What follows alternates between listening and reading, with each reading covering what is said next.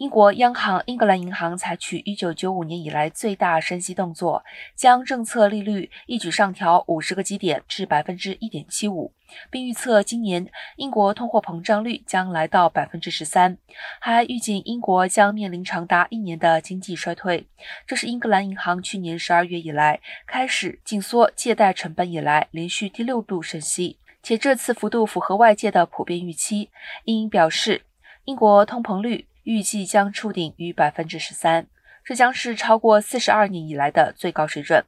不过，这次经济衰退的幅度将比二零零八年全球金融危机引发的衰退更小。英银预测，英国经济规模从最高点枯缩的幅度，顶多只会达到百分之二点一。